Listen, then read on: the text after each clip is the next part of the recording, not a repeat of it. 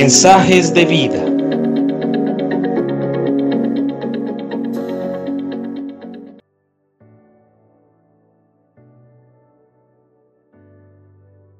Buenos días, te saluda Nicolás Espinosa. La palabra de Dios nos dice que Él nos escogió para buenas obras. Entonces Dios nos quiere enseñar que todos somos instrumentos en sus manos. Recuerdo ahora la famosa fábula de las herramientas de carpintería cuando se reunieron para solucionar sus diferencias. El martillo fue el primero en esa reunión en ser acusado, porque decían que hacía demasiado ruido y se la pasaba todo el tiempo dando golpes. El martillo entonces pidió más bien que fuera expulsado de esa reunión el tornillo, ya que había que siempre darle muchas vueltas para que sirviera de algo. Entonces el tornillo también pidió la expulsión de la lija, ya que era muy áspera en su trato y siempre tenía fricciones con los demás. La lija también manifestó entonces su descontento con el metro, pues se la pasaba midiendo a los demás como si él fuera perfecto. En esto entró el carpintero, se puso el delantal e inició su trabajo utilizando cada uno de los instrumentos como el martillo, la lija, el metro y el tornillo.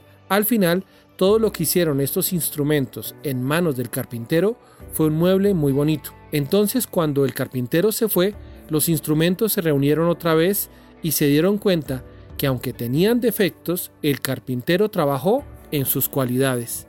Y es que teniendo en cuenta esta historia, es precisamente esto lo que nos puede hacer valiosos, cuando dejamos a un lado las flaquezas y las debilidades y de concentrarnos en los defectos de los demás, cuando dejamos de criticar a otros, de ver solamente sus debilidades y permitimos que Dios haga un trabajo primeramente en nosotros, descubriremos qué propósito tenemos y vemos con más claridad las fortalezas y virtudes de los demás.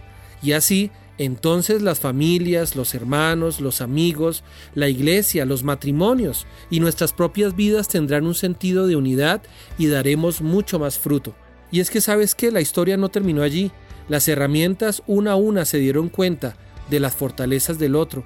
Se dieron cuenta, por ejemplo, que el martillo era fuerte y afirmaba a los demás, que el tornillo unía y daba solidez, que la lija limaba asperezas y que el metro era preciso y exacto. Así, se vieron esas herramientas como un equipo capaz de producir unos buenos muebles y sus diferencias pasaron a segundo plano. Dios es como un buen carpintero que nos sabe usar y nos usará.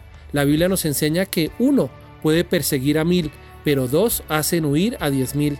Esto nos enseña que cuando estás de acuerdo con alguien más, tu nivel de influencia, tu nivel de poder y de capacidad aumentan. Hoy te quiero decir, estás en las manos de Dios.